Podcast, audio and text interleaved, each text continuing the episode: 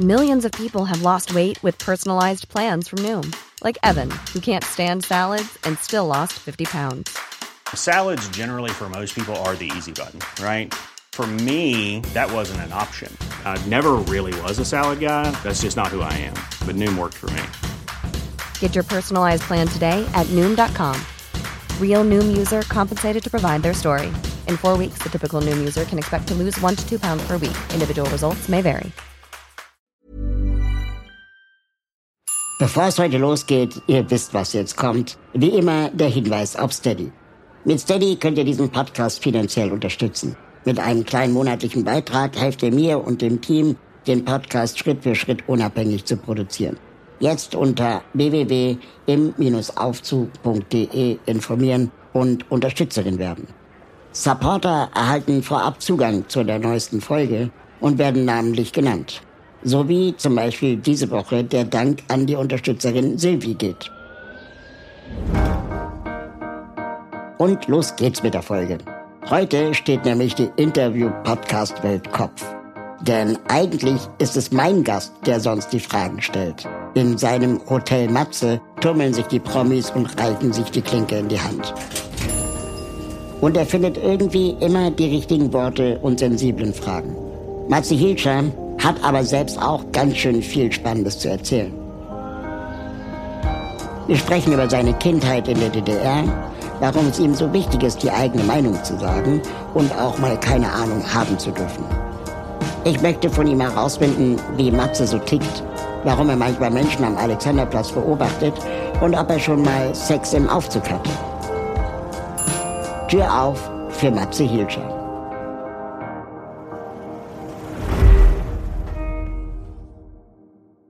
Die Tür geht auf und wer kommt rein? Ich Matze bin's, ich bin's, Matze. Guten Tag. Schön, also es ist großer, also würde ich sagen, für einen Fahrstuhl doch Geräumig. geräumiger. Also vor allen Dingen selten Fahrstuhl erlebt mit Teppichen. Ja, das ist wirklich selten. Das ist wirklich Ich selten. war mal in einem Aufzug am Münchner Flughafen Ja. und die sind so riesig. Aha. Das war so groß wie mein Schlafzimmer damals. Wo ich dachte so, warum ist das so groß? Und dann war klar, weil einfach zehn Leute mit Gepäckwagen rein müssen, jeden Tag, ständig. Ähm, das war einfach riesig. Und war der größte Aufzug, in dem ich je war. Hast du so Lieblingsfahrstühle? Also gibt es sowas, wo du, also weil Fahrstühle sind ja eigentlich so ein Nutzfahrzeug, finde ich irgendwie. Ja. Ähm, und äh, aber, aber hast du so einen, wo du sagst, oh, das ist ein so ein schöner Fahrstuhl. Witzigerweise, ich habe neulich gesprochen mit äh, der Firma Schindler und äh, die haben erzählt, dass sie eine Milliarde Menschen am Tag bewegen. Ah. Fand ich auch eine geile Zahl, einfach eine Milliarde Menschen. Das, kann, das ist sowieso immer totaler Nonsens, finde ich ja. Ne? Ja, voll. Ne? Also so, ja, Was macht man damit? Glückwunsch. Ja, genau. ähm, jedenfalls der beste Aufzug. Ich glaube, ich mag so Retro-Aufzüge, also Ja. die noch so holzvertäfelt sind mit Klappsitz drin und noch so diese diese Liftboy. Äh, ähm, äh, ja, Knöpfe, so einem Schalter, den man so umlegen muss. Gibt es einen in Berlin, den du richtig magst? Nee, aber ich war in Paris, in Lafayette. Aha. Und die hatten noch so einen Retro-Aufzug, der natürlich voll modernisiert wurde. Aber der hatte noch diesen, diesen Hebel, der aber nicht mehr aktiv war, sondern richtig geil. Aber was ich wirklich interessant finde, du betreibst mit deinen Kolleginnen das Portal mit Vergnügen. Ja. Verschiedene Ableger in Städten. Und vor allem habt ihr aber in Berlin angefangen, so die besten Sehenswürdigkeiten der Stadt, die besten Orte, wo man Sex haben kann und so weiter und so fort. Ja, das hast du auch noch, ne? ähm, Aufzug, ähm, ähm, Aufzugsex haben ist, glaube ich, auch eine gute Idee. Und das heißt, du Ich kennst hatte aber ja, noch nie Sex im Aufzug, muss ich sagen. ich auch nicht, dafür fährt er zu kurz. Also der Mann drückt die Stopptaste, vielleicht geht das dann länger. Aber das ist äh, für mich auch, also ich bin auch wirklich nicht so, ein- so ein äh, Öffentlichkeits-Sextyp. Äh, Sextyp. Sextyp. nee, so diese Huch, wir könnten erwischt werden. Das ist so, ja scheiße. Das ist, nicht, ist es überhaupt nicht, das ist nicht verbunden mit äh, toll. Hattest du mal einen awkward Moment im Aufzug? Ähm, nee, ehrlich gesagt nicht. Also ich habe auch kurz drüber nachgedacht heute äh, auf dem Weg hierher, weil ich ja wusste, dass wir uns treffen. Und äh, ich bin aber auch eigentlich, ich liebe das, äh, so Treppen zu gehen und äh, auch um die Wette zu rennen. Ne? Also so auch, also richtig fies natürlich auch. Gegen deine eigene Zeit oder gegen andere? gegen andere natürlich und dann aber jedes Stockwerk anzuhalten und da so drücken, dass der dort anhält, richtig fies, richtig, richtig ausnocken und dann oben dastellen und so ganz cool machen. Ähm, das mache ich schon sehr gerne und ich, ich finde, ähm, ich meine, ich sitze den meisten Tag sitze ich hier drin auf irgendeinem Stuhl und deswegen finde ich irgendwie Treppen, ich habe hab keine kein schlechtes Verhältnis zu Treppen. Und deswegen nutze ich die oft und äh, auch gerade Fahrstühle, das ist ja dieser diese schöne ähm, Victoria der Filmszene, mhm. äh, wo die äh, im Fahrstuhl stehen, die beiden, und äh, und er sagt, äh, es ist nicht erlaubt in Deutschland in Fahrstühlen zu sprechen, äh, weil in Deutschland also so äh, Gag, also weil es natürlich in es ist auch immer so awkward ruhig, auch. es ist so ruhig und äh, und dieser komische so so alle gucken sich irgendwie an ja. und keiner, es ist irgendwie, das ist ein, also das ist eigentlich sehr, sehr merkwürdig. Ich weiß gar nicht, wie das so, ich habe jetzt nicht im Vergleich zu anderen Ländern, aber an sich sehen Fahrstühle ja immer toll aus auch. Also so, ne, wenn man so einen Film, ja. äh, ich glaube Lost in Translation ist es ja auch so eine Fahrstuhlszene am Anfang und so. Also es ist, äh, steht ja auch für so viel. Deswegen, ich, ich finde das auch eine geile, also ich meine, du, für dich ist ein Fahrstuhl nochmal noch mal was anderes, aber Fahrstühle, diese Geschwindigkeit äh, nach oben, nach unten, das ist ja das Leben auch. Also es ist schon sehr, sehr äh, sinnbildlich und das Moderne dahinter und so. Ja, ist gut gewählt. Also es ist ja im Prinzip ähm, auch Lessons Learned. Ich habe äh, mehrere Podcasts äh, gemacht und mache mehrere. Und äh, im Aufzug ist so die Klammer für alles. Ne? Man kann im Aufzug einfach jeden treffen. Absolut. Jeder hat Aufzugserfahrung und Momente und das ist wahrscheinlich genauso wie mit Hotels. Bist du ein Hotelfan? Ja, ja, unbedingt. Ja, ja, ja. Aber auch geworden, muss ich sagen. Hättest du gerne eins? Ähm, nicht selber. Äh, ich hätte gerne eins, das Hotel Matze heißt, finde ich super. Ähm, aber ich möchte gar nichts damit zu tun haben, außer dass ich meinen, meinen schönen Namen dafür habe. Und mir das ausdenke, das finde ich total gut. So wie Udo Lindenberg dann im Atlantik wohnt. Nee, der hat, der lebt ja da einfach. Das ist, ich würde auch nicht da leben wollen. Das, das würde ich nicht wollen. Aber ich würde, also ich finde so das Ausdenken, auch wie kann sowas sein, äh, wie ist sowas eingerichtet und so weiter. Das finde ich alles total großartig. Aber alles das, äh, ab dem Moment, wo es darum geht, jetzt muss sich jemand drum kümmern, mhm. das ist ja dann meistens auch die gleiche Person. Ähm, Klassische Unternehmerfragen. Fürchterlich. wir hatten ja mal in, in Berlin einen Club und das hört sich so aufregend an, wenn man so Ende 20 ist, Anfang 30, so einen Club zu betreiben. Und natürlich hat das DJ-Booking oder äh, das, das Einrichten des Clubs, das war so, das, das war so schön, aber die meisten, das, es war eigentlich fast immer nur Toiletten sind verstopft. Äh, irgendjemand hat sich wieder beschwert über die Lautstärke. Ja. Äh, da ist wieder irgendjemand äh, über seine eigene Kotze gestolpert. Also das, das, das ist so wie diese, ja, ich möchte mal einen Kaffee besitzen, Romantik. Genau. Die Coffeeshop Fallacy, wo du dann immer glaubst, dann kommt der Franzose und isst sein Croissant und alles ist schön. Aber in Wirklichkeit hast du nur Ärger mit Einkauf, Personal. Genau, das sind so diese ganzen, äh, aber die romantische Vorstellung, also es kann sich sofort, wenn jemand sagt, ich mache dein Hotel, ich will, gib mir den Namen sofort, natürlich, absolut. Ich will Bist nicht, du auf den Hotels? Äh, nicht mehr so viel. Früher sehr viel. Ähm, durch die mit Vergnügenstelle war ich viel unterwegs hatte so eine auch immer wieder so eine so eine dann gab's mal so die Airbnb Zeit äh, dann gab's mal so die Motel One Zeit äh, und jetzt ist es eigentlich wieder sehr doll die ähm, inhabergeführte Zeit also eher zu gucken das berühmte die Boutique Hotels zu schauen also ich hatte irgendwie letztes Jahr nee war das letztes Jahr oder vorletztes Jahr war ich in Köln und war also so ein ganz sehr, sehr zweckmäßigen Hotel. Und Ibis. Äh, ich weiß, es könnte sein, aber es war wirklich, wo ich dachte, oh nee, du gehst so runter zum Frühstück und es ist irgendwie alles so trist. Und dann habe ich so für mich gesagt, okay, ich bin nicht jemand, der so sehr viel Luxus ähm, dafür so ein Interesse hat. Ähm, aber so, das sagte mir Sibylle Berg, äh, also dann hol dir doch wenigstens ein gutes Zimmer an, einem guten Ort. Und selbst wenn du nur, man sagt immer, ich bin ja nur fünf Stunden oder irgendwie, aber ähm, da achte ich jetzt schon mehr drauf und das ist jetzt nicht häufig, dass das passiert. Ähm, aber ich gucke dann immer eher, wo, wo ist es individueller, wo sind irgendwie vielleicht, wo ist es Inhaber geführt und eben nicht, ich meide eigentlich, ich glaube in diesem Jahr war ich noch nicht einmal, doch vielleicht einmal in einer Kette, aber ansonsten nicht. Und guck dann immer, ja, das, ist, das macht auch Spaß, ja. Du kennst Berlin wie kein anderer. Das würde ich jetzt, das würde ich nicht sagen. Aber bitte, ich bin viele, gespannt. viele Sachen bewertest und, und, und kennenlernst. Ich frage mich, warum schafft es Berlin in Serie, mhm. Orte zu verkacken? Also der Alex, der Potsdamer Platz, ähm, Europa City, Daimler City. Das sind alles so Orte, wo ich denke so, ey, ihr habt so viele Chancen gehabt, Dinge neu zu bauen und zu erfinden. Und ihr baut überall das nächste Peter Pane Restaurant rein.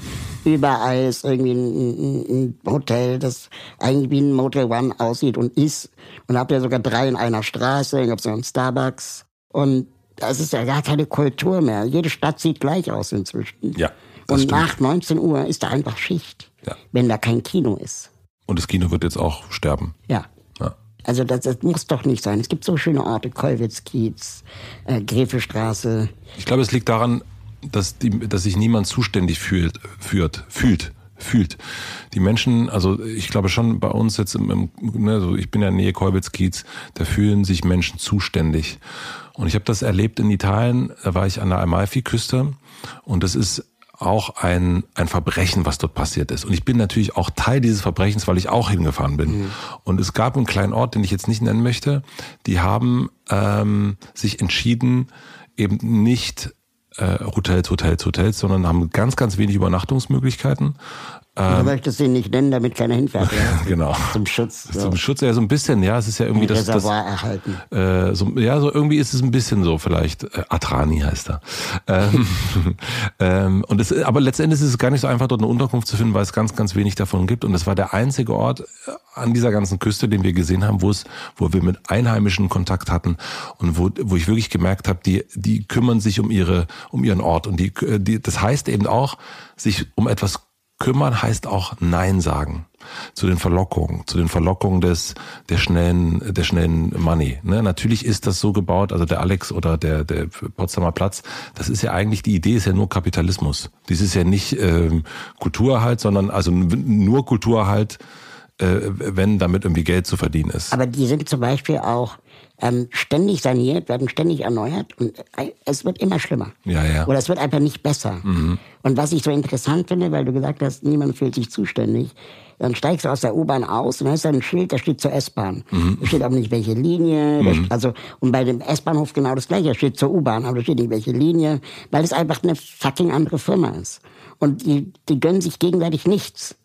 Und dann denke ich so, aber wenn du Touri bist, Mhm. Dann möchtest du doch eigentlich wissen, welche Linie da fährt. Ich meine, gut, wir hatten das hier in der, während der Fußball-WM vor 35.000 Jahren, äh, dass es damals gar keine englischen Schilder gab. Ja. Also das ist, das war ja lustig. Das haben erstmal dann die, alle gesagt, ist ja, Moment, ist ja ganz schön, dass ihr hier einladet zur WM, aber ein paar Schilder wären irgendwie ganz gut, dass wir als äh, englischsprachige Menschen das irgendwie mal verstehen können. Das fand ich aber ganz gut, dass die Berliner, ich weiß gar nicht, wie es in anderen Städten mal einfach nicht drauf gekommen sind, vorher zu sagen, Wäre schon ganz gut. das mag ich an Berlin. Es gibt auch so ein bisschen so eine kleine Arroganz, aber ich glaube genau das, was äh, am Potsdamer Platz die Leute, die da sind, äh, die, äh, die, die denken da nicht dran. Natürlich, aber wenn du da ist auch keiner. Genau, wenn du aber zu dir jemand zu dir holst und sagst, so, so musst du fahren äh, und damit du zu mir kommst, dann hast du natürlich Interesse, dass deine Gäste das schnell finden. Und wenn da irgendwas nicht hinhaut, dann hast du auch ein Interesse, das jemand mitzuteilen und mhm. zu sagen, ähm, äh, Matze sollte zu mir im Fahrstuhl kommen, der hat es überhaupt nicht gefunden. Äh, liebe BVG oder wer auch immer, dann, also dann engagierst du dich, glaube ich. Oder ähm, ja, auch, äh, keine Ahnung, das ist bei uns auf der Straße zum Beispiel, liegen keine Elektroroller rum. Mhm. Ähm, weil das möchte einfach niemand. Und was passiert dann? Fährt jemand immer weg jeden Tag? Ich, ich, hab, ich kann jetzt nicht sagen, aber es, ist, es sind keine. Also ich sehe immer wieder Orte, wo die so rumliegen oder rumstehen. Bei uns im Büro, da parken die irgendwie in Horden. Wo ist das Büro?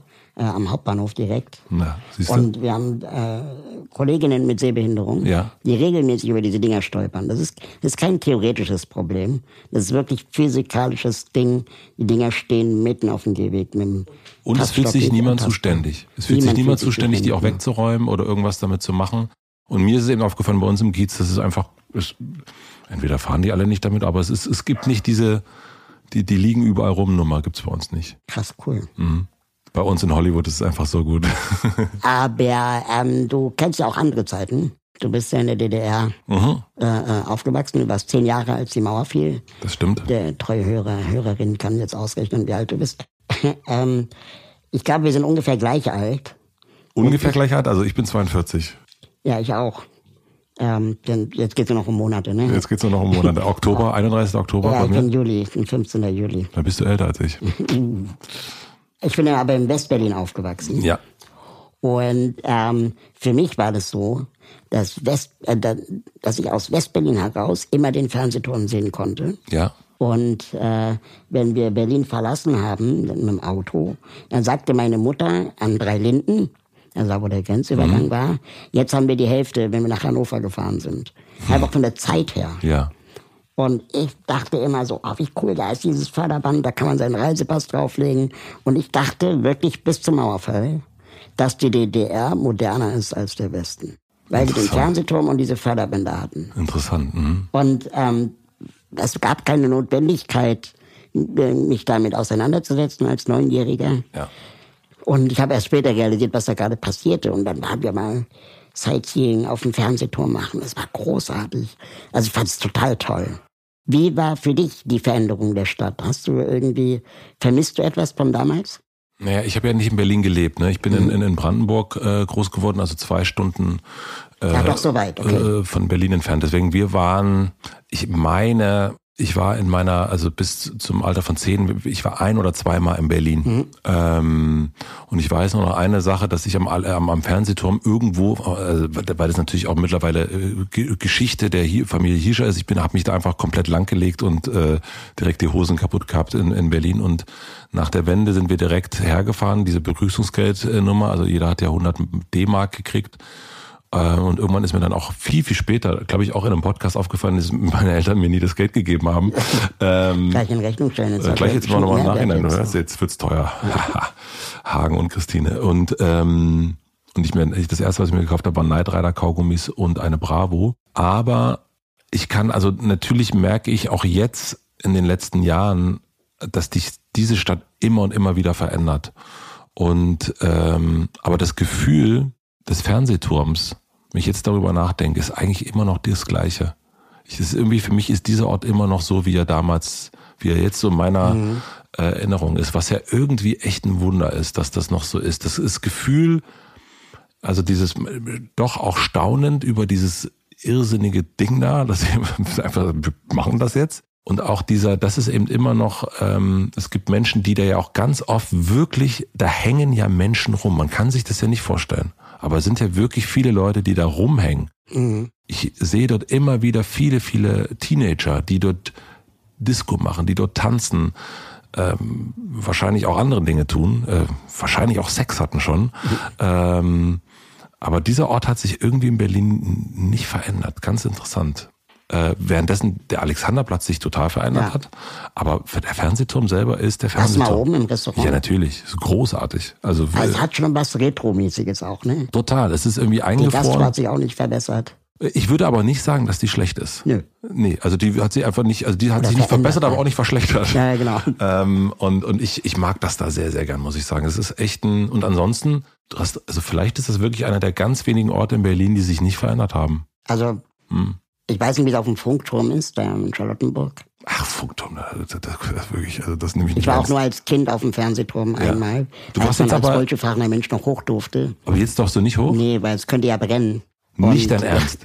Das Ding ist ja voll barrierefrei, aber wenn es brennt, dann kannst du nicht evakuiert werden. Weil es gibt ja da drunter, super witzige Geschichte, es gibt da drunter diesen Ring unter dieser ja. Kugel. Und das ist dieser Evakuierungsplattform. Mhm. Weil du kannst ja nicht irgendwie 400 Meter runterlaufen, wenn es ja. brennt. Das heißt, du musst dich da evakuieren, da gibt's dann Wärmedecken und keine Ahnung was, solange bis das Feuer gelöscht ist. Und die gehen halt davon aus, dass das Ding nicht kaputt geht von Feuer und nicht zusammenbricht. Aber das ist so eng, so eng wie in einem U-Boot, um da hinzukommen. Und deswegen sagen die, da kannst du halt keinen runtertragen. Deswegen darf das grundsätzlich für Menschen, die mobilitätseingeschränkt sind, nicht äh, benutzt werden. Es hat in dem, dem Ding aber noch nie gebrannt.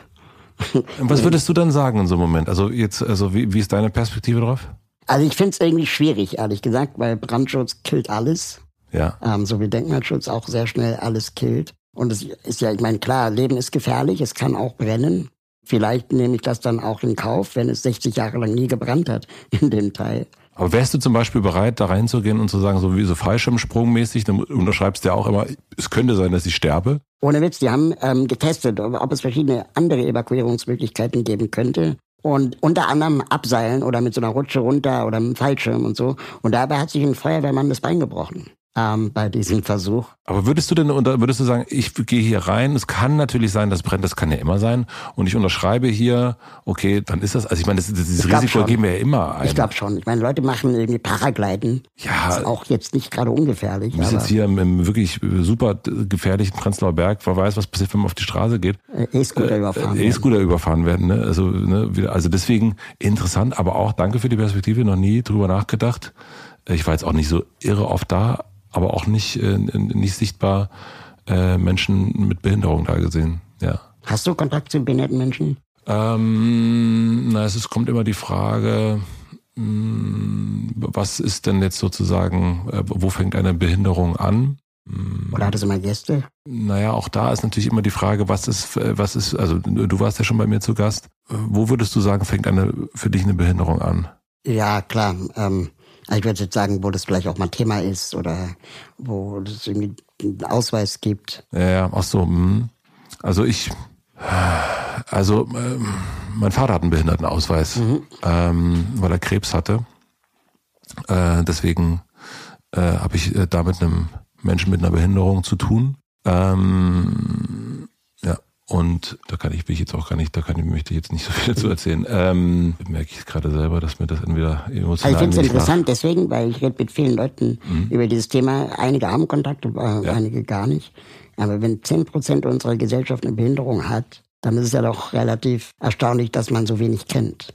Also ich bin ich jetzt beruflich bedingt vor allem viele Leute kennengelernt. Aber auch in meinem Freundeskreis gab es bis zu meinem 25. Lebensjahr keine behinderten Freunde. Na, also ich meine, es ist letzten Endes, dass äh, ich meine mich daran zu erinnern, dass wir darüber auch geredet haben, ähm, dass dass das ja so doch alles hinter verschlossenen Türen stattfindet. Und ich würde nicht mal so, ich würde nicht nur sagen, dass das nur Menschen mit Behinderung betrifft. Ähm, das ist, wir, wir leben ja so äh, doch, doch auch normativ äh, in unserer nur, jeweils normativen Welt, äh, ne, ob das die Bildschirmwelt ist, ob das die eigene private Welt ist. Und ich sehe das dann Podcaster laden Podcaster ein. ja, und ich sehe das aber, ich habe das neulich gedacht bei einem Geburtstag von einer Freundin. Da habe ich gedacht, krass, ich war noch nie auf einem Geburtstag von, von so einem bunten Haufen Menschen. Ich war so ganz, ähm, das, habe ich so, sowas hab ich, so einen Geburtstag habe ich noch nie erlebt. Und was war die Formel, die sie anwandt? Äh, diese, glaube ich, einfach äh, ein, also sie ist ein wahnsinnig offener Mensch und ähm, und glaube ich lebt das auch ganz, ganz dolle, so verschiedene Einflüsse. Ähm, aber ich kenne sie jetzt auch schon ein paar Jahre. Aber ich habe sozusagen, das ist mir erst beim Geburtstag aufge, äh, aufgefallen. Wenn wir uns treffen, dann ist das ja unser kleiner Kreis, der Zweierkreis oder manchmal auch der Dreierkreis. Und das ist, äh, das ist, da ist es mir richtig aufgefallen, wie äh, das war der bunteste Geburtstag meines Lebens. Und da habe ich auch wieder an mich gedacht. Und ich hatte so nach meinem Geburtstag, nach meinem 40. hatte ich auch so einen kleinen Blues, weil ich ähm, nicht Midlife Crisis, sondern weil ich gemerkt habe, dass alle, die anwesend waren, waren äh, Männer um die 40 mit irgendwie dunkelblau bis schwarz.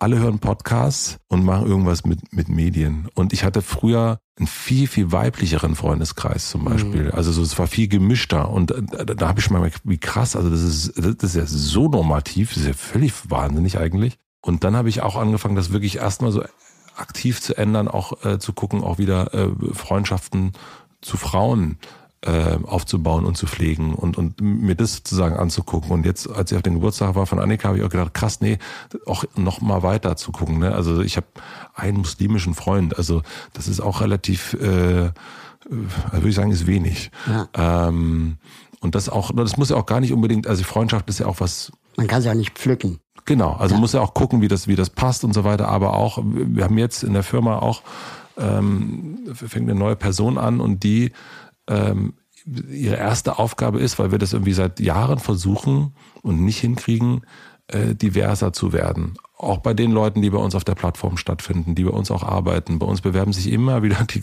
die, der gleiche Stereotyp. Äh, alle hören Harry Styles ähm, und ähm, haben ähm, blonde Haare. Also siehst du ja auch, wenn du hier rausgehst. Ähm, und Ja, auch in deinem Podcast, also regelmäßig Männer zu Gast, Paul Ripke, Philipp Siefer, sind ja auch alle Leute wie wir. Ote Matze ist für mich meine, wie, wie ich erstmal so auf die Welt gucke. Und ich, mir ist schon irgendwann aufgefallen, dass ich auch, also in meiner Bücherauswahl, ich war auch relativ äh, heteronormativ auf jeden Fall unterwegs. Aber gar nicht bewusst, sondern einfach so, Wir gucken jetzt dann immer mal wieder auch so, was gucken wir eigentlich für Filme und wie viele sind eigentlich von Frauen, äh, ja, äh, also nicht mal gedreht, sondern wie viele Drehbücher sind von Frauen. Das ist, das ist verrückt, wie wenig weibliche Drehbücher ja. es gibt, ja. Aber da muss man sich anders zu zwingen und man hat auch nicht immer die Kapazität für.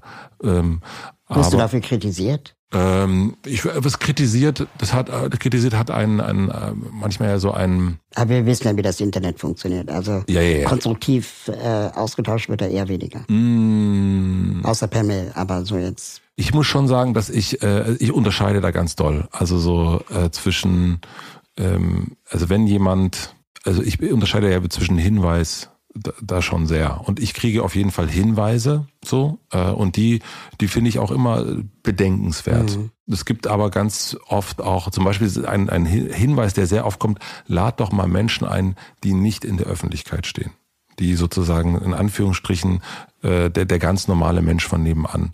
Und ich weiß aber wirklich aus Erfahrung, das möchte dann niemand hören. Oder das möchten so wenig Leute hören, dass es, also ich merke das schon auch, das ist dann teilweise erschreckend, wie wenig Menschen manche Folgen hören, ohne die jetzt wirklich explizit zu nennen. Aber weil man merkt so krass, das ist einfach, und manchmal geht man natürlich, sagt man trotzdem, es ist mir jetzt egal. Dann hören diese und jene Folge, aber ich, also es gibt, und das kann ich schon sehr, sehr, sehr, sehr öffentlich sagen, es gibt einen ganz, natürlich einen sehr häufigen Wunsch nach mehr Frauen. Und ich hatte eine Zeit lang, hatte ich fast 50-50, jetzt ist es, glaube ich, wieder 70-30. Und es ist ein Fakt, dass ich mehr weibliche Hörerinnen habe. Aber es ist auch ein Fakt, dass in den hören Frauen Frauen nicht so gerne zu. Ja.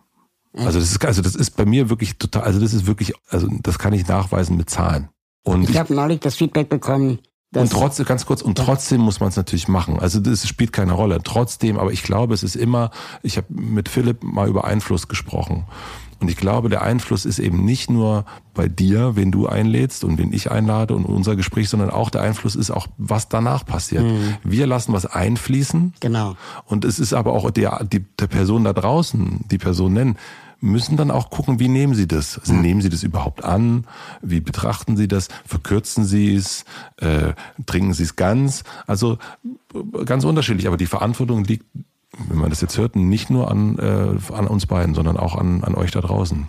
Unfassbar viele Anknüpfungspunkte in meinem Kopf mhm. gerade. Mhm. Äh, äh, ganz kurz, äh, ich habe neulich das Feedback bekommen, dass jemand auffiel, dass ich so viele Frauen in meinem Podcast habe. Das kann ja nicht wahr sein. Als wir angefangen hatten, eigentlich wirklich so einen Männerüberschuss zu haben, mhm. haben wir dann versucht, das mal ein bisschen anzupassen. Und ähm, es gibt unfassbar viele spannende Menschen, äh, egal ob Männer oder Frauen. Und äh, jetzt haben wir vor allem Frauen äh, nochmal extra gesucht und auch, auch eingeladen. Und dass das dann auch sofort auffiel. Das fand ich interessant. Mhm. Das Feld ist auch bei mir, also das, das merken Menschen schon, dann schreiben sie mir, ne, du hast jetzt gerade sehr viele Frauen, wie toll, oder du hast jetzt sehr viele Männer, wie, wie nicht so schön. Kenne, kenne du hast ja gerade gesagt, es gibt ähm, ähm, äh, Leute von nebenan, wo man dann deren Geschichten nicht hören will. Also äh, es gibt einen Unterschied. Der Unterschied ist, ähm, deren, deren Geschichten, also vielleicht nicht spannend sind, oder? Na, wir haben hier nebenan einen Nachbarn, äh, mit dem ich mich wahnsinnig gerne unterhalte und der mhm. wirklich abstruseste Geschichten immer wieder hat. Mhm. Und ich bin auch jemand, der, äh, ja, wir, wir haben erst über dekadentes äh, ähm, Hotelleben äh, gesprochen. Ich fahre auch wirklich gerne Taxi und quatsche gerne mit den Taxifahrern und Taxifahrerinnen ja, und bin auch jemand, der gerne im Zug ähm, sagt, so, was haben wir denn heute hier? Ähm, ähm, und das Sie werden sich sicherlich fragen, warum ich Sie hier zusammengerufen habe in den Bahnwaggon. Sie, Sie fragen sich ja schon. Und ich hatte wunder, wunder, wunderschöne Bahnfahrten äh, mit, mit großartigsten Gesprächen. Und das, also das findet ja in meinem Leben statt, so ist es ja nicht, ne? Äh, aber ich weiß einfach aus einem wirklich ganz faktischen Zahlen sich angucken, dass, also da habe ich vielleicht auch nicht die richtige Form gefunden, kann ja auch mhm. sein, logisch. Also so, dass das, aber in meiner, so wie bisher kann ich das nicht bestätigen, auch von den Medien, die wir jetzt bei Mitvergnügen und so weiter haben, wenn man so merkt, so der, ähm, der normale Mensch von dem an. Das funktioniert dann nur wiederum in so einer Gruppe im Sinne von der steht oder die steht für Klima oder ja. steht für äh, Straßenlärm jetzt nicht mehr und so weiter. Aber als Person ähm, meine ich, dass sich Menschen da weniger für einfach so interessieren, weil sie sich so, sie können sich halt so viele Sachen angucken, dann entscheiden sich Raul, ähm, Joko Winterscheid, äh, Sibylle Berg oder ähm, ja und je, je mehr die Leute reden, desto besser werden sie natürlich ja. auch beim Reden. Ja, das auch, kommt auch noch ein Punkt dazu. Ja, absolut. Aber es gibt leider auch, das habe ich auch in eigener Erfahrung mitbekommen, Leute, die gerne reden, aber nichts zu sagen haben. Mhm. Und äh, die auch prominent sind. Und dann fragst du und willst mal wirklich in die Tiefe gehen, dann stellst du fest, da ist nichts. Und wenn du weiter gräbst, dann würdest du die Person eher vorführen. Ja. Hast du das auch manchmal? Also äh, ich kenne sozusagen das, das Phänomen, äh, ich glaube, aber ich muss jetzt echt, es, es gab Hotel Matze Begegnungen, wo ich sagen würde, na ja, so dein äh, Freund, verstorbener Freund Roger Willemsen äh, nannte es Steinemelken. Und äh, das ist das ein oder andere Mal mir auch schon passiert, dass ich dachte, oh, das ist jetzt wirklich, da fand ich das in meinem Kopf super schön, weil ich sofort wusste, ich musste an Roger denken und äh, Steine melken und dann dachte so, du bist aber wirklich echt ein Stein hier gerade vor mir. Äh, das kenne ich, ist aber ganz, ganz selten. In den meisten Fällen, wenn Menschen bereit sind auf dem Podcast und das äh, äh, dann, und ich gucke ja, ich schreibe auch immer zwei Stunden äh, und so weiter. Also ich schreibe, mache das schon auch ein bisschen unbequem, ja, und sage auch meistens, hierher komm bitte und so weiter und so fort. Und ich mache keine Promotage und so. Also so sind so, ich habe schon ein paar Hürden drin, äh, wo sich Leute eigentlich dann in der richtigen Stimmung sind. Ähm, und dann ist es vor allen Dingen auch, versuche ich immer zu sagen, so ich habe Zeit. Mir ist es, also wenn du äh, grundsätzlich Lust hast, in meinen Podcast zu kommen, freue ich mich total, aber komm, wann auch immer es dir passt. Mhm. Wenn es gerade für dich stressig ist, äh, dann nicht. Und, und ich kann da auch, ich, ich hab, gibt so viele Leute, die jedes Jahr immer wieder einfach anfrage. Und dann sage ich dann einfach, ich probiere es einfach nächstes Jahr wieder. Und das ist für mich total fein. Also so, das ist, ich will jetzt so Werner Herzog irgendwie, den ich unbedingt sprechen möchte. Und ich schreibe dem einfach, seit weiß nicht, vier Jahren kriegt er einfach jedes Jahr eine E-Mail. Ich dachte, jetzt, jetzt mit dem Buch, jetzt mit dem 80. Jetzt könnte es endlich werden. Und gehst du dann übers Management oder hast du dann die Nummern direkt? Hm, nee, ich habe dann in dem Moment, also nee, ich habe nicht, nee, seinen Kontakt habe ich leider nicht. Das, glaub ich ich glaube, da würde es auch nicht zustande kommen, würde ich mal behaupten. Äh, nee, das geht dann erst über den normalen Weg, also der Webseite äh, gucken, was, was ist da angegeben, Pressekontakt. Dann ähm, schreiben die dann irgendwann zurück, macht er nicht, dann schreibt merkt man irgendwann, ach, oh, jetzt hat er doch mal einen Podcast gemacht, jetzt könnte das ja vielleicht doch. Oder man kennt jemanden, der. Auf der Pirsch. Äh, genau, dann gucke ich einfach so und jetzt dann hat er bei Hansa jetzt sein Buch rausgebracht, die kenne ich, weil ich mit denen mit anderen Sachen zu tun dann schreibe ich denen und dann sagen die schön, aber nein. Ähm, und dann ist dann halt, dann sage ich dann einfach, okay, dann versuche ich I'm Sandra, and I'm just the professional your small business was looking for. But you didn't hire me because you didn't use LinkedIn jobs. LinkedIn has professionals you can't find anywhere else, including those who aren't actively looking for a new job but might be open to the perfect role, like me. In a given month, over 70% of LinkedIn users don't visit other leading job sites. So if you're not looking on LinkedIn, you'll miss out on great candidates like Sandra. Start hiring professionals like a professional. Post your free job on linkedin.com/people today. Nächstes Jahr wieder. Ist okay. Also, und meistens ist es schon so, das hatte ich schon bei ein paar Gästen, die da, dass die dann so, die so Tröpfchenfoltermäßig, ja, okay, der scheint mich ja wirklich zu, wirklich mein sprechen Gott, zu wollen. Meine, komm, ich jetzt. Frau Merkel, herzliche Grüße. Ich bin, ich warte.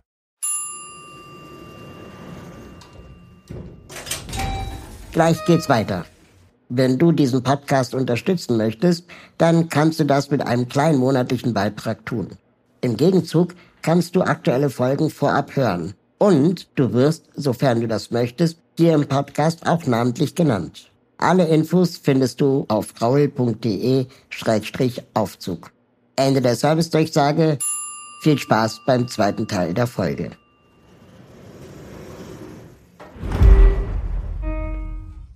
Hast bei, das fand ich ganz schön in dem Gespräch mit Eva Schulz in Deutschland 3000, da hat sie den Unterschied äh, herausgearbeitet, dass sie ja eher investigativ unterwegs ist. Ja. Und du bist einfach an den Menschen dahinter interessiert. Und Ja. ich glaube, das verbindet uns. Also ich bin, ich habe jetzt auch nicht den Ehrgeiz, irgendwie hier den Skandal rauszusuchen. Na, oder so wir finden den noch.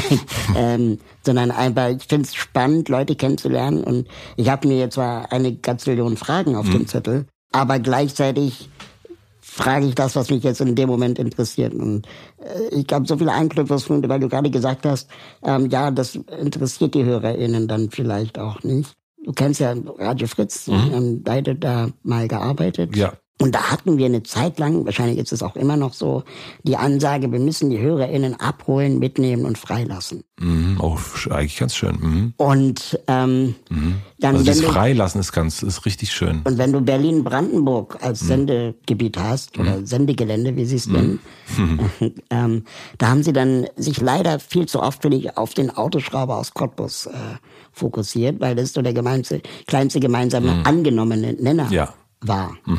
Und ähm, natürlich interessiert jemanden, der eine Ausbildung gemacht hat, nicht zwangsläufig ähm, äh, Semesterferien, ja, verstehe ich schon auch. Ja. Aber das von vornherein auszuschließen und zu sagen, das interessiert den Cottbusser aber nicht, finde ich auch bevormundend und anmaßend.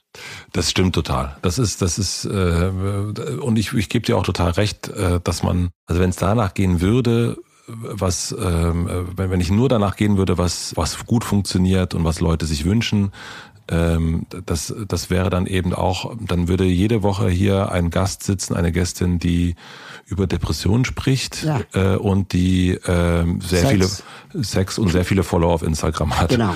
Ähm, und das wäre dann hätte ich mit ab, also das wäre der erfolgreichste Interview-Podcast auf jeden Fall, weil es dann irgendwie dann, also man kann ja so eine Formel auch, es ist ja auch logisch, also es ist, das ist ja gar nicht, ähm, also es ist aktuell so, ne, aktuell ist das Thema mentale Gesundheit äh, und und diese Art der Offenbarung, aber das wäre für mich eben ähm, ja auch nicht das Richtige. Und ich glaube aber auch, es gibt ja einen Unterschied zwischen öffentlich und privat. Und ich glaube, ähm, man kann und es geht dann schon auch in der, in der Öffentlichkeit um, um, um doch auch so eine, ich muss nicht alles, was ich mache, alles, was, was mich interessiert, das muss ich nicht nach außen tragen. Und ich glaube, es gibt auch so, auch manche, ich finde Thilo Jung zum Beispiel als, als Interviewer, als politischen Interviewer, ich finde den unglaublich. Wirklich Aber, aber weil er anstrengend ist, oder? der, total. Und in dieser, das ist wirklich, und das ist also wirklich komplett 0,0 meine Form. Also, äh, und auch nicht deine, ne? Also so, aber was, was der da seit Jahren an Qualität herstellt, unabhängige Qualität und auch wirklich Nerds dahin holt und große Namen. Und es ist wirklich total beeindruckend. Und ich weiß aber, das findet dort statt auf einem, auf einem, auf einem Niveau, das, das, das, da brauche ich gar nicht, da will ich auch gar nicht hin. Also das ist auch gar nicht, das ist auch, das ist eben auch nicht meine Form. Und ich habe da ganz, ich finde das aber toll. Ich höre mir das super, super gern an, weiß dann aber auch, äh, hier, hier ist dieser Raum dafür gar nicht da. So, der ist nicht, der passt nicht hierher, der passt nicht zu mir, der passt nicht zu dem, wie das so wahrgenommen wird und dann brauche ich das dann auch nicht da. Also so dann weiß ich dann, wenn Leute sagen, mehr Politiker, Politikerinnen-Interviews, mehr äh, oder mehr äh, Unternehmer wieder, dann sage ich, na gut, wenn du mehr Unternehmer willst, dann hör den OMR-Podcast an. Das ist das beste Unternehmer-Podcast in Deutschland.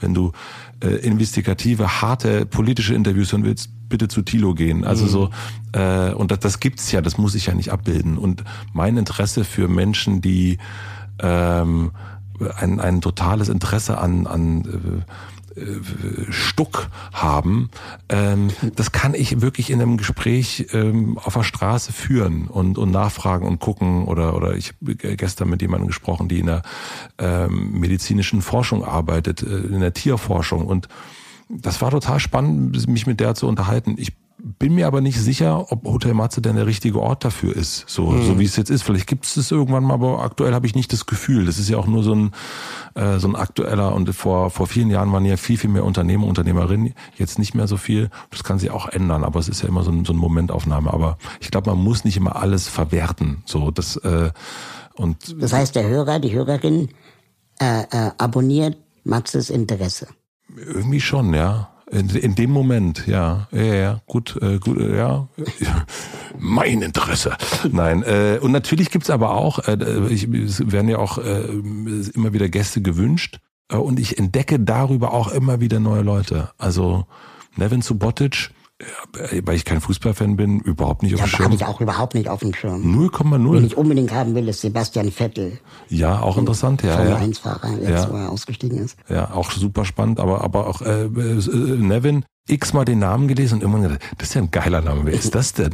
Und habe ich mir den angeguckt und dachte, das ist ja großartig, den muss ich unbedingt sprechen. Und das ist nicht dann, dann weckt auch, äh, wecken auch die HörerInnen irgendwie mein Interesse. Und und dann, und ich äh, habe jetzt viel mit dem zu tun und äh, was total schön ist. Und ich hätte den aus meiner beknackten oh, Fußball, ja, brauche ich doch nicht äh, Perspektive, hätte ich den nicht auf dem Schirm gehabt. Und das, äh, das ist das Schöne an, an, an dem, was du und ich machen, dass wir dann irgendwie sagen können, naja, versuche ich den mal zu treffen. Und äh, mal klickt es, mal ist es ganz besonders und mal ist es auch einfach nur ein informelles Gespräch und, und irgendwie, Apropos Klicks, ähm, äh, der äh, Felix Lobrecht war zu Gast im, Ja. im Aufzug und der hat äh, unfassbare Klicks erzeugt. Mhm. Und dann gibt es gleichzeitig aber auch Gäste, zum Beispiel Sabine Wert, der Gründerin der Berliner Tafel, die großartige Geschichten erzählen kann, die auch ganz gut geklickt hat, aber ich hätte ihr gewünscht, dass sie die gleichen Klickzahlen bekommt wie Felix Lobrecht. Ja. Und manchmal habe ich das Gefühl, in dieser Podcast-Welt, man, ähm, also so ein bisschen, äh, wer hat, den wird gegeben. Ne? Und äh, dabei bräuchten ja eigentlich, gerade wenn wir Reichweiten aufbauen können, langsam peu à peu, du bist ja schon viel weiter, Ja.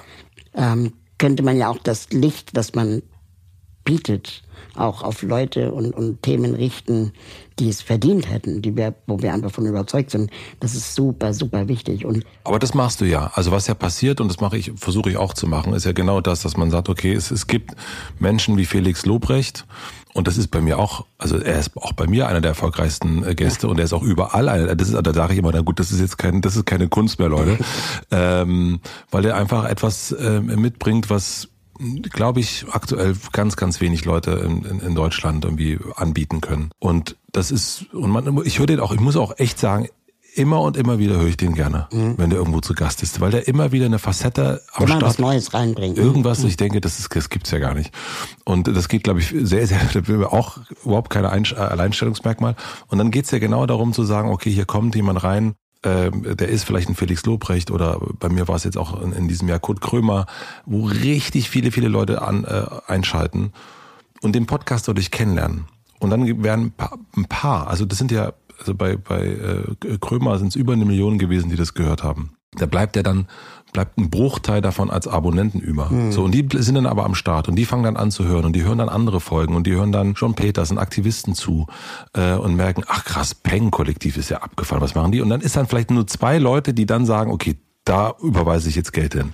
Ähm, und dann ist es ja so. Und ich glaube, das ist dieser Balanceakt, den man so, man braucht das Scheinwerferlicht, um dann auch wieder kleine ähm, äh, mitzunehmen. Aber nur das eine geht nicht. Es braucht beides. Und da muss man so die Balance finden, finde ich. Man kann auch die Leute, glaube ich, auch eben nicht überfordern. Sollte man auch nicht, weil sie dann eben ähm, dann irgendwann keinen Bock mehr haben, weil es dann zu viel wird. Und deswegen braucht man ab und zu auch Genau, diesen, diesen äh, braucht man auf jeden Fall Felix Lobrecht, aber man braucht auf jeden Fall mehr Felix Lobrecht in Deutschland. Es wird jetzt Felix nichts gegen dich, aber ja, ja, ja, das ist klar. Und das überall, alle wollen das, äh, wollen ihn dann sprechen, weil das natürlich auch dieses Versprechen ist. Und das, da sind wir auch wieder bei dem Potsdamer Platzbeispiel. Ne? Warum ist das überall? Weil es überall funktioniert. H&M, Zara und Co. funktioniert überall. Peter Pane, das ist mein Ne, Bei mir ist es, wie heißt denn Jean and Dean oder so, ne? Das gibt's ja auch noch.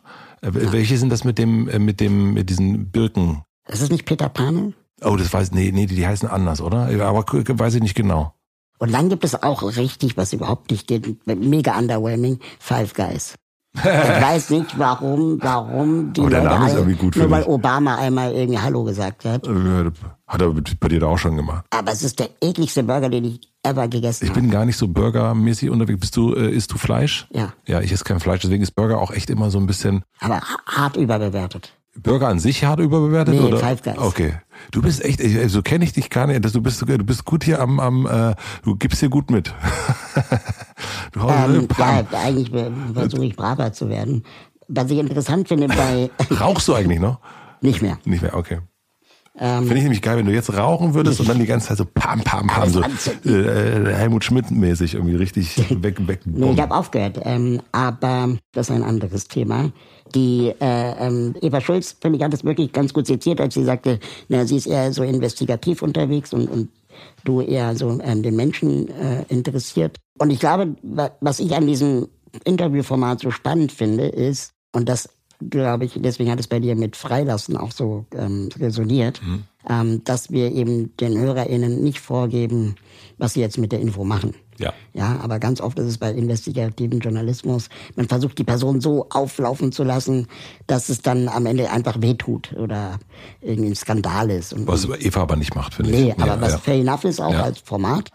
Aber ähm, dass man schon auch davon, darauf setzen kann, und das habe ich bei Fritz gelernt im Mhm. Übrigen, dass es eigentlich auch eher darum geht, dass man sich eine Meinung bildet ja. und nicht darum geht, ähm, die Meinung vorgefressen zu bekommen.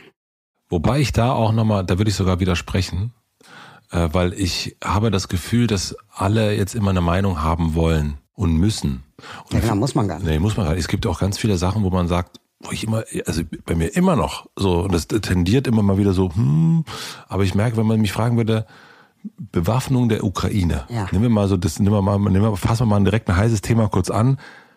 Keine Ahnung. Ja. Keine Ahnung, keine Meinung zu. Ich weiß es einfach nicht. Ich kenne mich damit nicht. Ich bin kein Militärexperte, ich bin kein äh, Ostexperte. Ich weiß das alles nicht. Ich, Aber du bist auch dann dadurch kein Russlandfreund. ich bin auch kein Russ. Ich weiß es einfach. Das ist einfach so. Ich habe weder. Ich, ich weiß es einfach nicht. Und äh, und ich habe dann. Dann gibt's manchmal sozusagen neue Erkenntnisse und dann denkt man so, ah jetzt habe ich vielleicht doch eine Meinung. Und und dann merke ich aber wieder, nee, habe ich eigentlich wirklich nicht. Ich weiß es einfach nicht. Und äh, und das wird aktuell zu wenig zugestanden zu sagen, weiß ich nicht. Keine Aber Ahnung. Deutschland ist Virologe, Fußballtrainer Ja.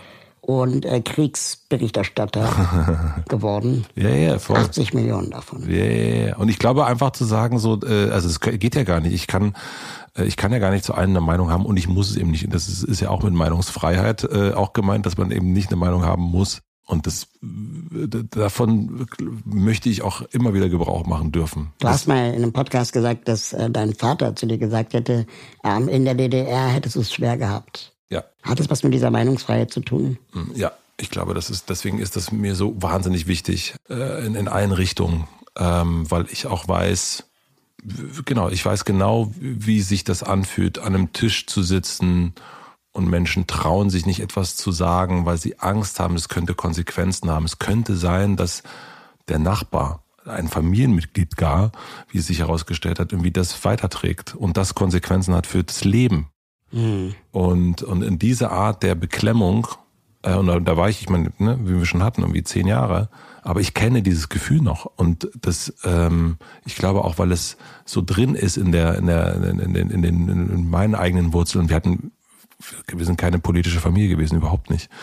Äh, aber ich weiß genau diese Sätze, äh, dass man irgendwie vor den Kindern nicht über Sachen redet und, und Angst hatte uns auch, wie als meine Schwester ist ja noch jünger als ich, aber wie auch Sachen einfach nicht vor uns besprochen wurden, weil man Angst davor hatte, wir könnten das irgendwie einem Freund erzählen, der erzählt seinen Eltern und die sind bei der Staatssicherheit. Ja, wo Kinder in der Schule gefragt wurden, wie sieht die Uhr vor den Nachrichten aus? Mhm. Ne? Und dann, Solche Sachen, wenn man ja. sagt, das ist eine Uhr ohne Zahlen, dann war es die Tagesschau und dann wusste man, die gucken feindes Fernsehen. Ja, ja, und das ist halt einfach so eine, äh, und deswegen ist mir das so ein, ist Demokratie meinungsfrei, das ist einfach, ähm, das ist unser höchstes Gut, würde ich sagen, und ähm, das gilt es unbedingt zu verteidigen. Du hast als äh, Einzelhandelsverkäufer im Lampenfachgeschäft Möbel, Möbel, äh, Möbelregent Paradies Elsterwerda, ja. Mhm. äh, äh, deine Ausbildung gemacht und gearbeitet. Durch dich habe ich gelernt, das heißt Glüh, Ja. Glüh, Glühmittel oder Äh, Glühlampe. Glühlampe, ja. Mhm. Oh, ich könnte dich jetzt küssen. Und ähm, ich finde das äh, deswegen interessant, weil ich weiß gar nicht, ob die HörerInnen das alle wissen, aber du warst Bassist bei Virginia jetzt. Mhm, ja. ähm, du warst DJ, du warst Eventveranstalter und jetzt hast du dein eigenes kleines Medienimperiumchen Imperiumchen ist schön. Mhm. ähm, ge geschaffen. Hast du Angst vor der Zukunft und vor Veränderung? Nee. Ähm, irgendwie nicht. Also so, ich glaube auch tatsächlich, dass der, dass der Mensch doch auch ein, ein, ein Erfindungsmonstrum ist und sich irgendwie Wege zurechtfindet, irgendwie, irgendwie doch, äh, also vielleicht auch viel zu spät. Ähm, äh, und irgendwie, und man denkt so rückblickend, denkt so, Gott, oh Gott, also was war denn da los?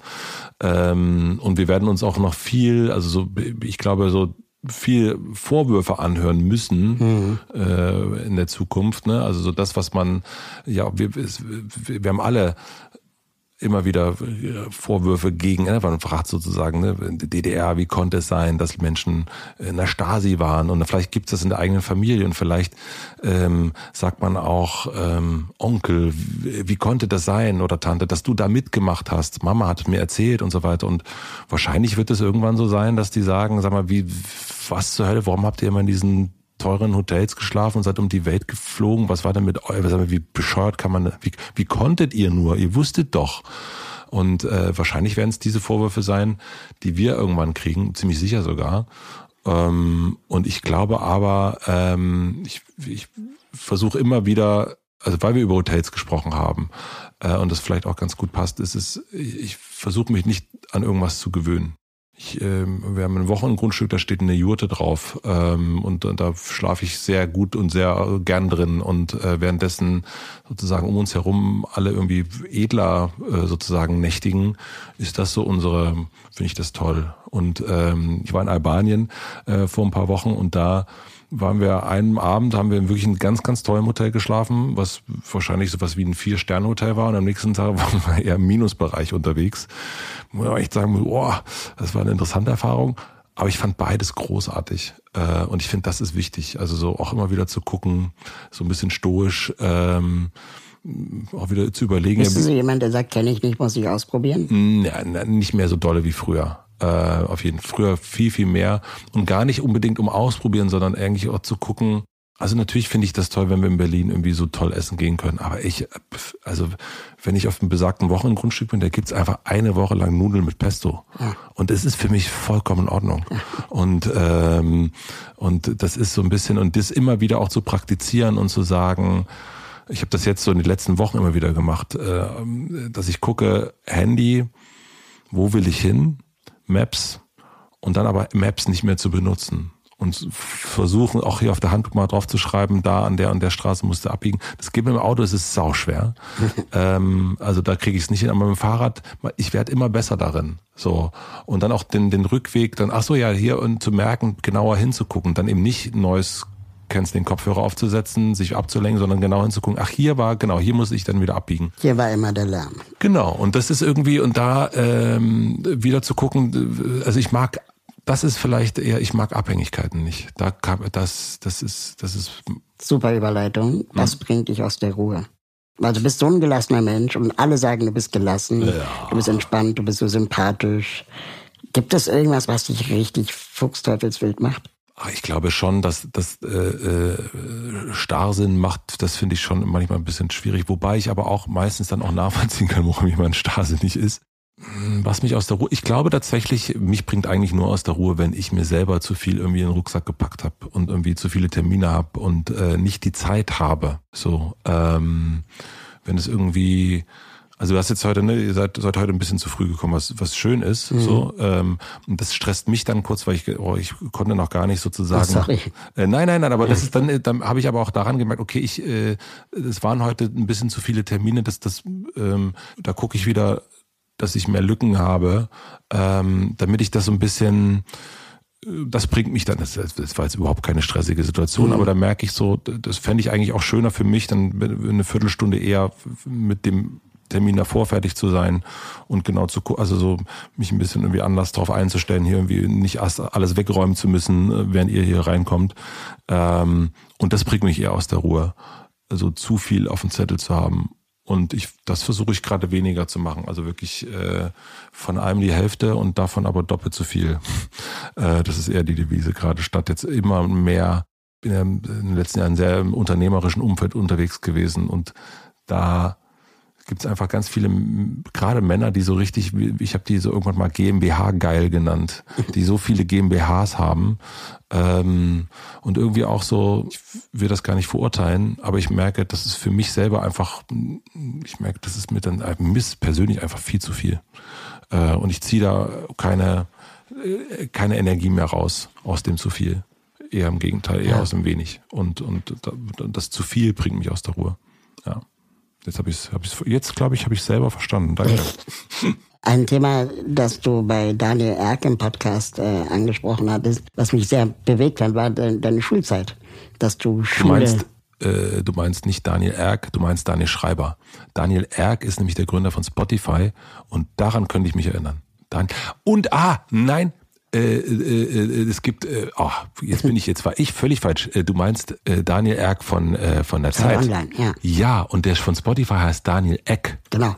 Und Daniel Erk, mit dem habe ich studiert, deswegen war ich kurz Jetzt, irritiert. Gut, und es gibt Daniel Schreiber, mit dem, okay, ja, genau. alles klar. Das war mein Fehler. Ähm, aber bei Daniel Erk, und da habt ihr über Schulzeit gesprochen. Ja. Und du hast ziemlich vom Leder gezogen mhm. über Schule und Schulzeit allgemein. Jetzt hast du selber Kinder, mhm. die, die, Schul, die, die Schul schulpflichtig sind. Mhm. Und ich verstehe das. Mhm. Ja, also weil deine, deine Neugier ist ja wahrscheinlich die Quelle, aus der du lernst. Ja, Ja, und du lernst auch intrinsisch motiviert und so. voll. Das heißt, ich will jetzt gar nicht so sehr über das Schulsystem ablästern, sondern ich will eigentlich wissen, wie können wir Schule besser machen. Ähm, ich glaube, äh, es gilt, alle an einen Tisch zu bringen. Schüler, Schülerinnen, Lehrer, Lehrerinnen und Eltern. Und dann darüber zu reden und mal einen Abgleich zu machen, wie ist denn unser, wie ist denn unser Leben und unsere Welt jetzt? Was sind so die Herausforderungen?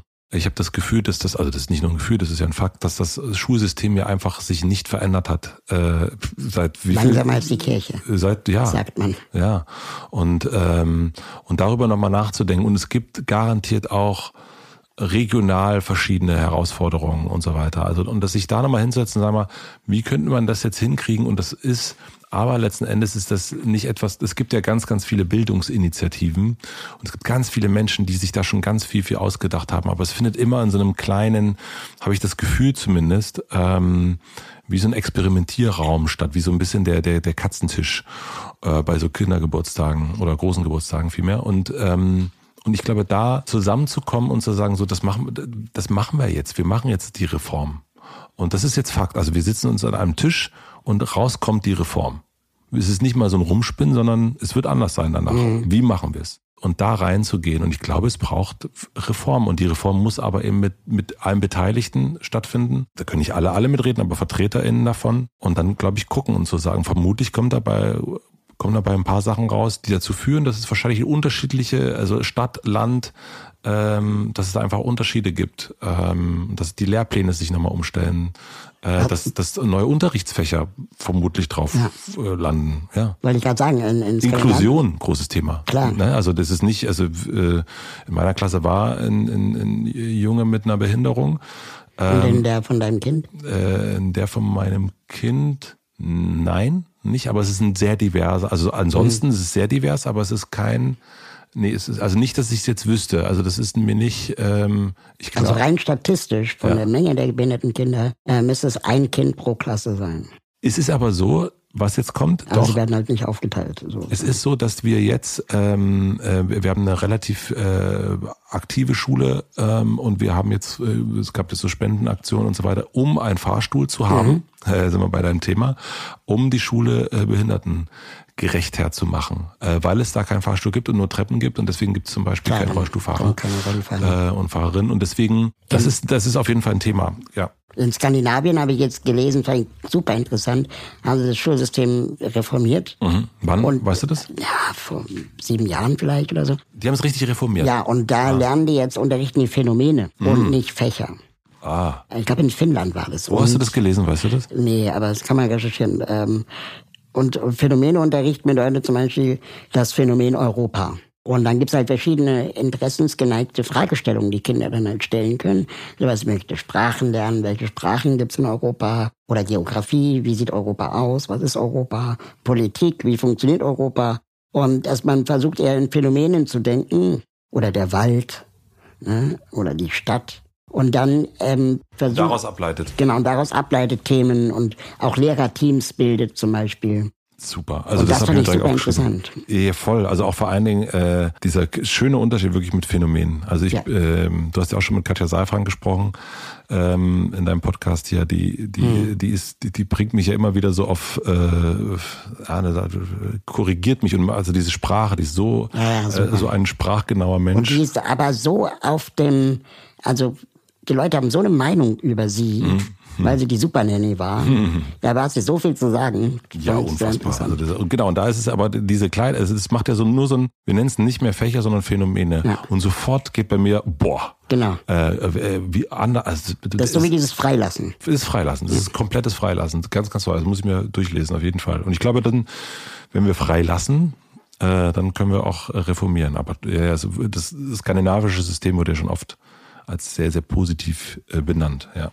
Gibt es eine, um vielleicht jetzt die Aufzugsfahrt langsam äh, zu verlangsamen, gibt es eine Non-Profit-Organisation oder einen Verein, ähm, an die du persönlich glaubst, die du empfiehlst, wo man sie unterstützen könnte? Also jetzt jenseits von Viva Con Agua und die sowieso alle kennen, ja, sondern Ja, äh, ja, also wir haben ja schon über ihn gesprochen, Nevin Subotic Stiftung. Ähm, da habe ich, ähm, den habe ich hier kennengelernt im Hotel.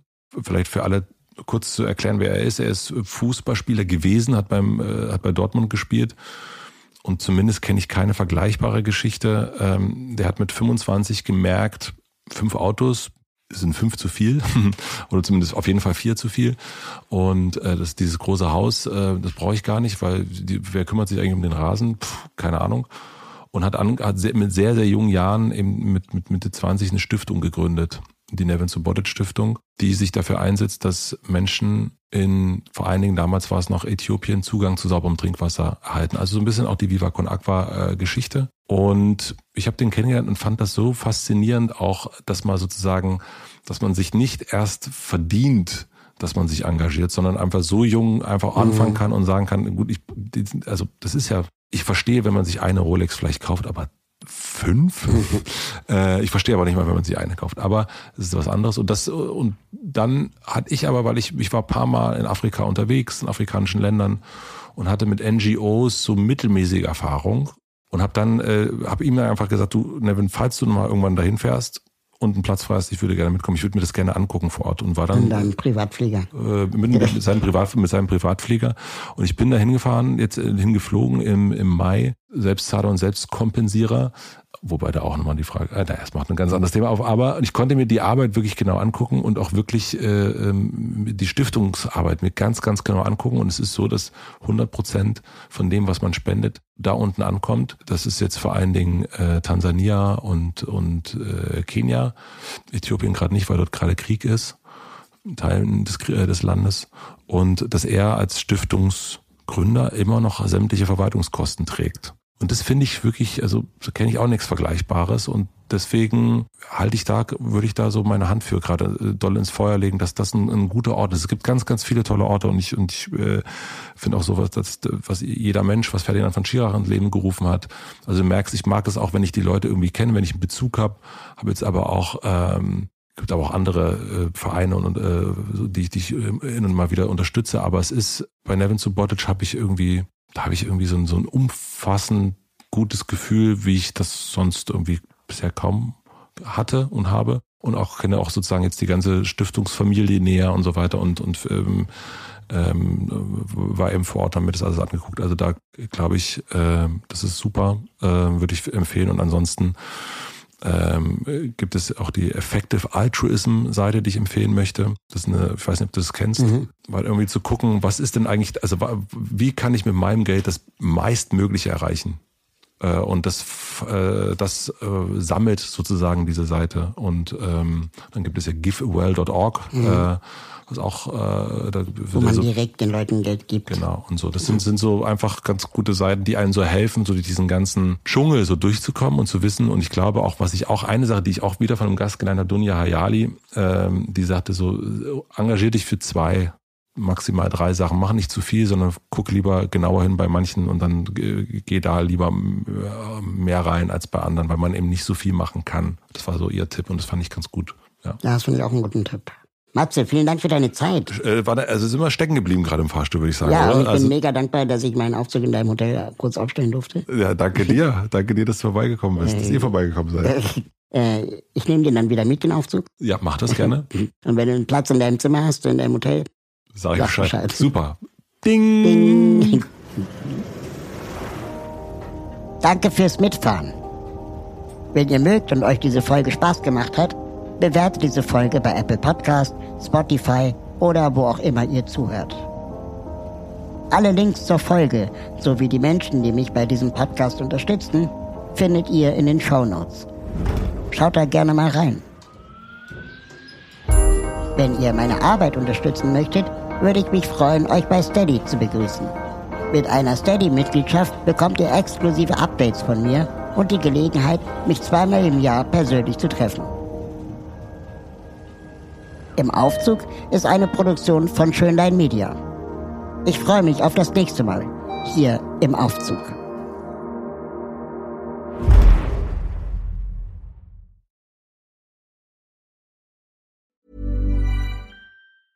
Even when we're on a budget, we still deserve nice things.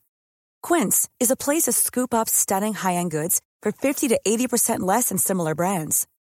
They have buttery soft cashmere sweaters starting at $50 luxurious Italian leather bags, and so much more. Plus, Quince only works with factories that use safe, ethical, and responsible manufacturing.